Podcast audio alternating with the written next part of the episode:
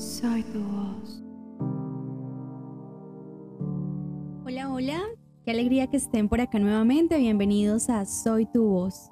Les habla Juliana Galindo y bueno, hoy me gustaría compartirles un texto sobre la pandemia de Kiri Omera que se viralizó hace un tiempo y dice así.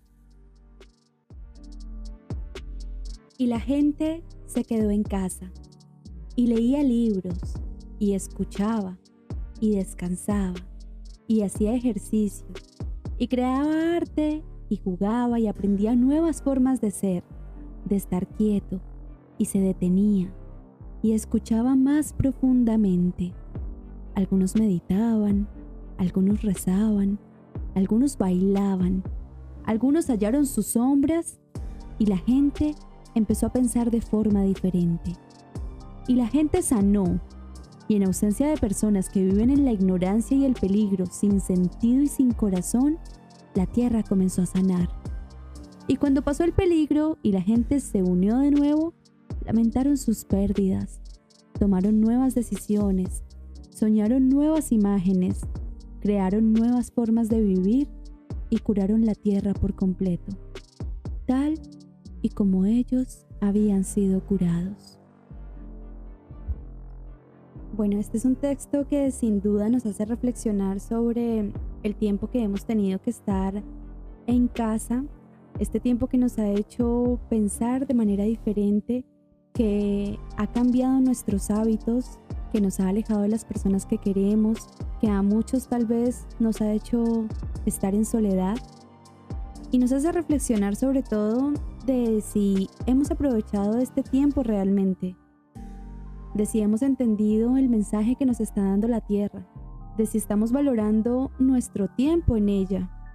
Nos ha hecho reflexionar sobre nuestra manera de vivir, sobre lo que damos, sobre nuestro propósito. Nos ha hecho ver nuestra fragilidad, nos ha hecho sentirla. Muchos hemos tenido miedo. Yo creo que lo más importante de esta pandemia es que nos ha hecho reflexionar sobre lo que verdaderamente importa, la importancia de la familia, la importancia de la salud, la importancia de todas las cosas que damos por hecho día tras día, lo que damos por sentado, lo que olvidamos agradecer porque ya sabemos que está ahí. Pero, ¿y si mañana despertáramos y ya no estuviera? Si una enfermedad como esta de repente nos arrebatara lo que más queremos en un abrir y cerrar de ojos, nuestra salud, lo que nos gusta hacer, o peor aún, un familiar.